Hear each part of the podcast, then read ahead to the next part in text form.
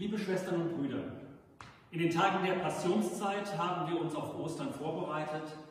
Wir haben den Weg bedacht, den Jesus gegangen ist. Heute sind wir zusammengekommen, um mit der ganzen Kirche in die Feier der österlichen Geheimnisse unseres Herrn einzutreten. Christus ist in seine Stadt Jerusalem eingezogen. Dort wollte er Leiden und Tod auf sich nehmen. Dort sollte er auch auferstehen. Im Glauben an ihn begehen wir das Gedächtnis seines Einzugs. Wir folgen dem Herrn auf seinem Leidensweg und nehmen teil an seinem Kreuz, damit wir auch Anteil erhalten an seiner Auferstehung und an seinem Leben. Lasst uns beten. Allmächtiger Gott, am heutigen Tag huldigen wir Christus in seinem Sieg und tragen ihm zu Ehren grüne Zweige in den Händen. Stärke unsere Liebe und unsere Hoffnung, erhöre gnädig unsere Bitten und lass unseren Glauben gute Frucht bringen. Darum bitten wir dich durch Christus, unseren Herrn. Amen.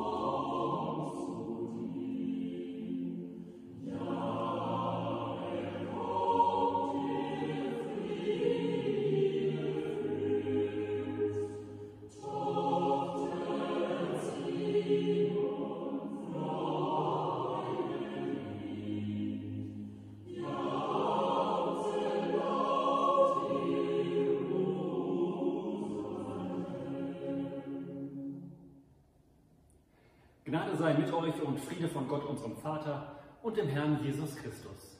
Liebe Gemeinde, am Palmsonntag denkt die Kirche an den Einzug Jesu in Jerusalem. Auf diesem Einzug lasten große Erwartungen. In einer unvergleichlichen Staatskrise erwartet das unterdrückte und geschundene Volk die Rettung. Es erwartet den Retter. Auch wir haben gegenwärtig große Erwartungen. In einer unvergleichlichen Krise hoffen wir darauf, dass Medizin und Forschung den Kampf gegen Corona gewinnen. Auch wir erwarten die Rettung. Nur dass wir, wenn wir mit Palmen am Straßenrand stehen würden, zwei Meter Abstand halten müssten. Das war bei Jesus nicht der Fall. Im Gegensatz zu all diesen Erwartungen steht der heutige Predigttext aus dem Markus-Evangelium im 14. Kapitel. Er berichtet von einer Frau, die kurz vor dem Passafest zu Jesus kommt um ihn mit kostbarem Narbenöl zu salben. Die Jünger werden unwillig und schimpfen die Frau aus. Das Öl hätte man für teures Geld verkaufen können. Jesus aber sprach, lasst sie, was bekümmert ihr sie? Sie hat ein gutes Werk an mir getan, denn ihr habt alle Zeit Arme bei euch und wenn ihr wollt, könnt ihr ihnen Gutes tun. Mich aber habt ihr nicht alle Zeit. Sie hat getan, was sie konnte. Sie hat meinen Leib im Voraus gesalbt zu meinem Begräbnis. Wahrlich, ich sage euch, wo das Evangelium gepredigt wird in der ganzen Welt, da wird man sich daran erinnern, was sie für mich getan hat. Liebe Gemeinde, das ist die Umkehr aller Erwartungen. Die Frau erwartet nichts von Jesus, sie will eigentlich nur für ihn da sein. Und damit unterscheidet sie sich von allen anderen Menschen, die um Jesus herum sind. Frage nicht, was dein Land für dich tun kann, sondern was du für dein Land tun kannst. Dieses Zitat sprach John F. Kennedy, der 35. US-Präsident in einer Zeit höchster geopolitischer Verunsicherung. Damit gab er vielen Menschen zu denken. Kennedy wurde Anfang der 60er Jahre wie ein Retter verehrt und auch Deutschland hat ihm viel zu verdanken. Die freie westliche Welt hatte unglaublich hohe Erwartungen an den jungen Demokraten und die Welt war nach dem Attentat auf ihn wie gelähmt. Wenn wir heute den Palmsonntag feiern, denken wir an Jesus. Auch er löste große Erwartungen aus, Erwartungen, die so gar nicht erfüllbar waren. Die Mitglieder der adligen Familien, die Hohepriester und Schriftgelehrten, gehörten zur religiösen Gruppe der Sadduzäer. Sie waren die Vertreter der hebräischen Opferreligion ihrer Zeit und sie wünschten sich einen politischen Messias. Die strenggläubigen Pharisäer erwarteten einen priesterlichen Messias. Er kommt durch Beten und nicht durch Politik. Wenn alle frommen Menschen an einem Tag nur einmal alle Gebote halten würden, dann hätte Gott ein Erbarmen. Die Widerstandsgruppe, die Zeloten, glaubten eigentlich genau das Gleiche, zogen aber ganz andere Konsequenzen. Sie erwarteten den königlichen Messias. Durch gewaltsame Aufstände wollten sie Gott dazu zwingen, endlich für die Befreiung Israels Partei zu ergreifen. Der Verrat des Judas, der wohl zu dieser Gruppe gehörte, erklärt sich daraus. Ist Jesus erst einmal verraten und verhaftet, dann kann er gar nicht anders, als seine eigene Engelsarmee zur Hilfe zu rufen. Allerdings ist für Jesus Gewalt keine Lösung. Er geht bis ans Ende den Weg des Friedens. Eine vierte Gruppe zur Zeit Jesu, die geheimnisvollen Essener, haben sich in die Wüste hinter Klostermauern zurückgezogen und jeden Kontakt zur Welt abgebrochen. Ihr Messias war nur für sie selbst da und nicht für die Welt. Ich glaube, dass sich solche Erwartungen an Jesus in vielen Punkten bis heute nicht geändert haben.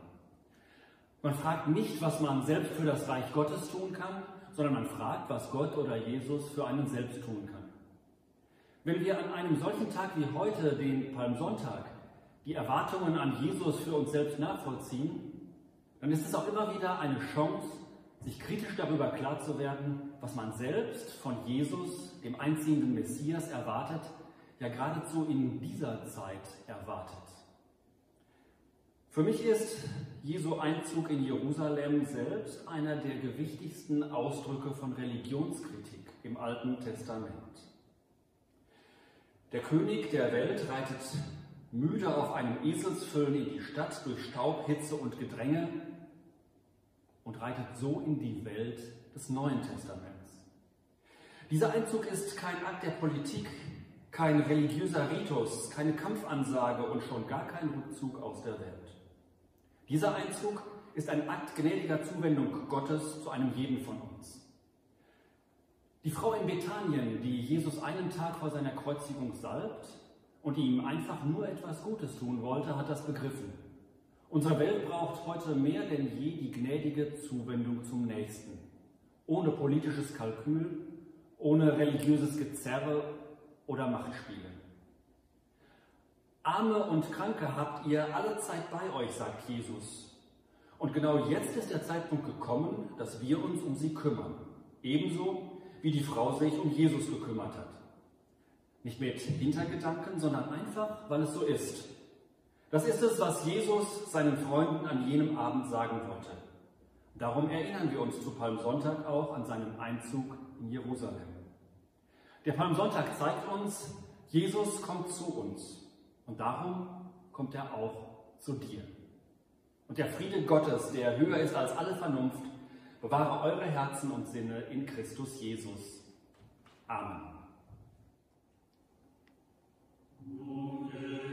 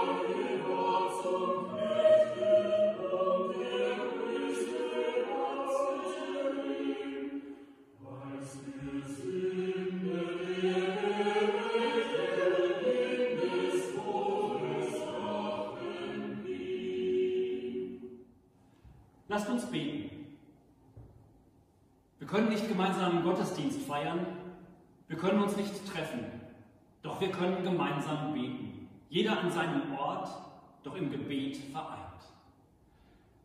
Ich hebe meine Augen auf zu den Bergen, woher kommt mir Hilfe? Meine Hilfe kommt vom Herrn, der Himmel und Erde gemacht hat. Ein Gebet um Gottes Kraft in schweren Zeiten. Kraft für die vielen Coronavirus-Erkrankten, für die vielen Ärztinnen und Ärzte, für die vielen Pflegerinnen und Pfleger, für die vielen, die beruflich und privat an ihre Grenzen stoßen. Ein Gebet um Gottes Trost angesichts des Leides. Ein Gebet um Gottes Hilfe beim Treffen von Entscheidungen. Ein Gebet um Gottes Beistand in der sozialen Isolation. Ein Gebet, das Gott uns ermutigen und weise lassen werde. Wir heißen Gottes Kinder und wir sind es auch. Darum beten wir voll Vertrauen, Vater unser im Himmel, geheiligt werde dein Name, dein Reich komme, dein Wille geschehe wie im Himmel so auf Erden. Unser tägliches Brot gib uns heute und vergib uns unsere Schuld, wie auch wir vergeben unseren Schuldigern. Und führe uns nicht in Versuchung, sondern erlöse uns von dem Bösen. Denn dein ist das Reich und die Kraft und die Herrlichkeit in Ewigkeit. Amen. Und nun geht hin im Frieden des Herrn. Der Herr segne dich und behüte dich. Der Herr lasse sein Angesicht über dir leuchten und sei dir gnädig. Der Herr erhebe sein Angesicht auf dich und schenke dir Frieden. Amen.